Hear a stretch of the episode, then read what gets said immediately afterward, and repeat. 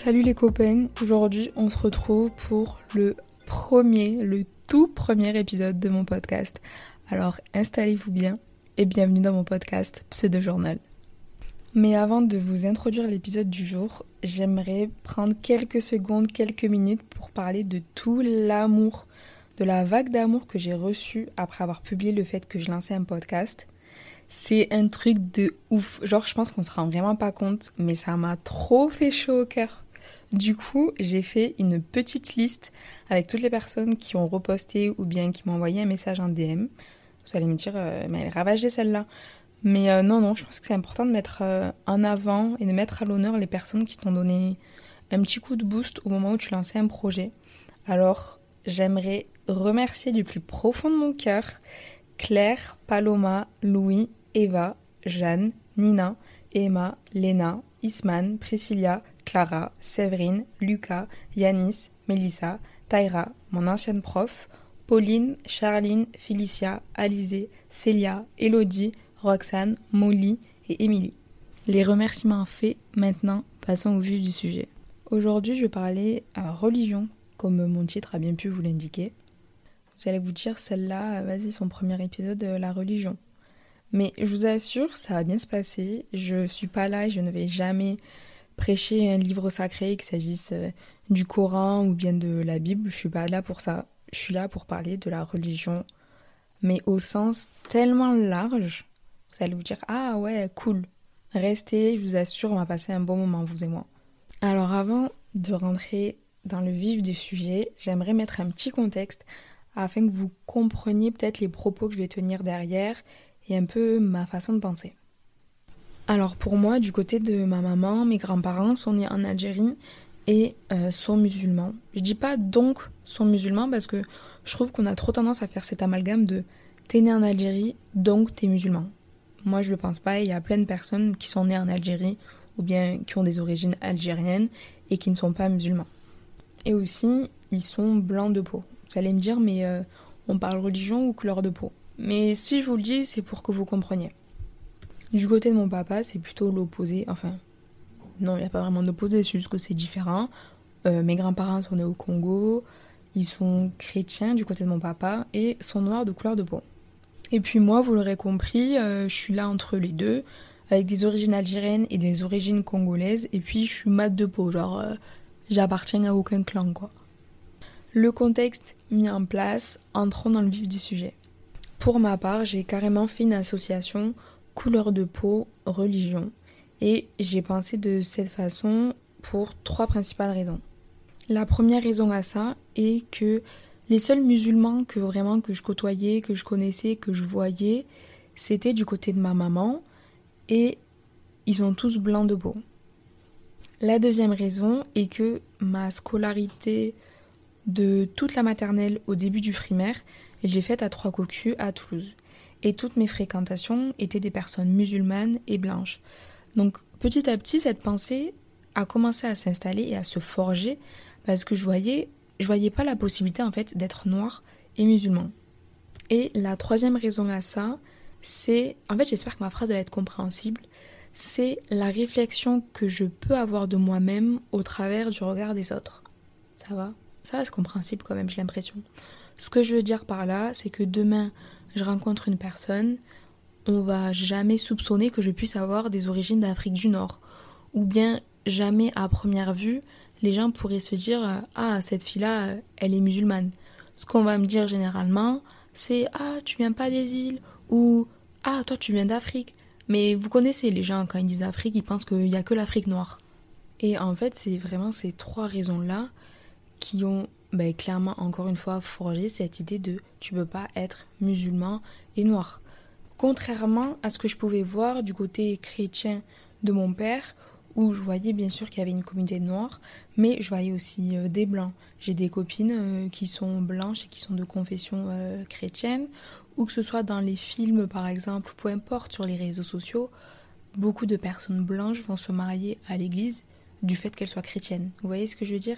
Et j'ai pas envie qu'on interprète la chose du style ouais, elle dit que l'islam, en gros, ça ouvre pas, euh, ça ouvre pas ses portes à tout le monde et qu'il faut être blanc et tout. Pas du tout. Ce que je vous dis là et ce que je vous raconte, c'est comment moi je l'ai vécu, comment moi je l'ai interprété et comment je vois un peu la chose.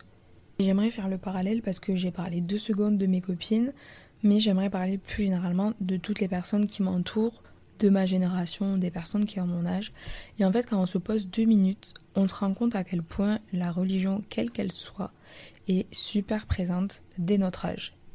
Quand je dis que la religion est super présente, je pense principalement à deux choses. La première, c'est lorsque je vois que des relations amoureuses autour de moi ne fonctionnent pas du fait que les deux personnes en fait ne soient pas de la même confession, ou bien la relation va se faire, mais les deux personnes savent que c'est pas une relation qui va durer des années, ils savent que cette relation est vouée à l'échec du fait, encore une fois, que ces personnes ne soient pas de la même confession. Et on pourrait se dire, ouais, à notre âge et tout, euh, peut-être que tous les principes d'une religion, ils ne sont pas vraiment suivis par ces jeunes-là, mais en fait, euh, si, et on, on se trompe énormément, mais ça dicte carrément leur fréquentation et leur relation amoureuse pour le coup. Et la deuxième chose à laquelle je pense lorsque je dis ça, c'est euh, le questionnement. Rien que de se dire, euh, bon ben ok, euh, je crois en aucun dieu, je suis athée, ou ah, telle religion m'intéresse, je vais aller me renseigner un peu plus sur celle-ci, ou genre dès le début savoir en fait que vous croyez en un certain dieu, c'est laisser de la place à la religion. Vous voyez ce que je veux dire? Genre rien que d'avoir cette démarche de se questionner sur la place que potentiellement la religion pourrait avoir dans ta vie, ou pas d'ailleurs, c'est lui laisser de la place.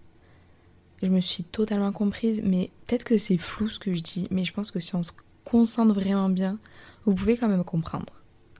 Et puis là, je parle de tout ce qui est religion, mais probablement, et c'est même sûr en fait, qu'il y a des personnes qui croient en des choses totalement différentes. Par exemple, qui croient, j'en moi, en l'univers, euh, aux plantes, euh, aux énergies.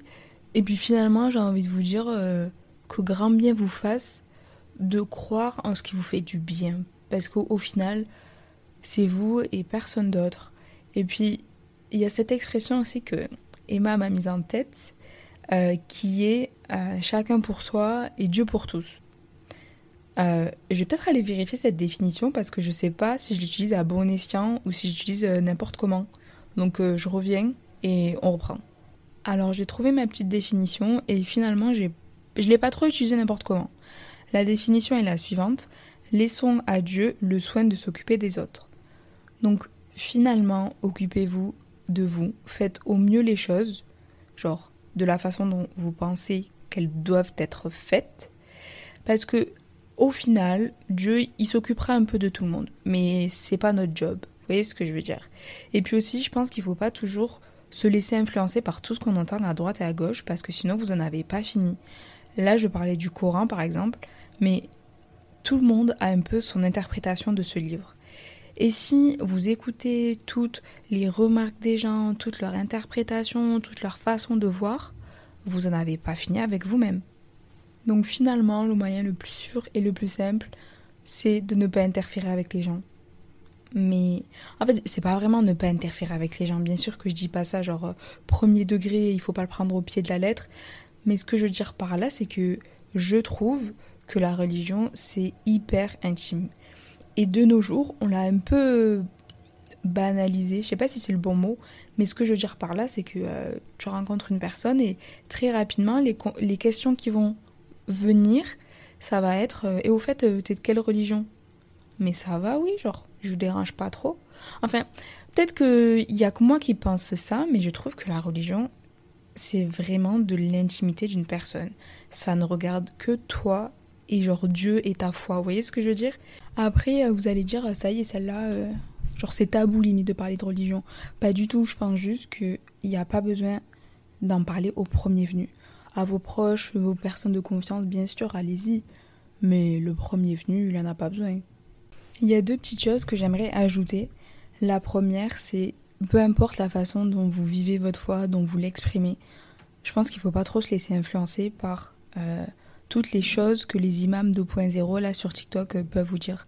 Je pense qu'on peut trouver de bonnes choses, mais il n'y a pas nécessairement besoin de tout enregistrer, vous voyez.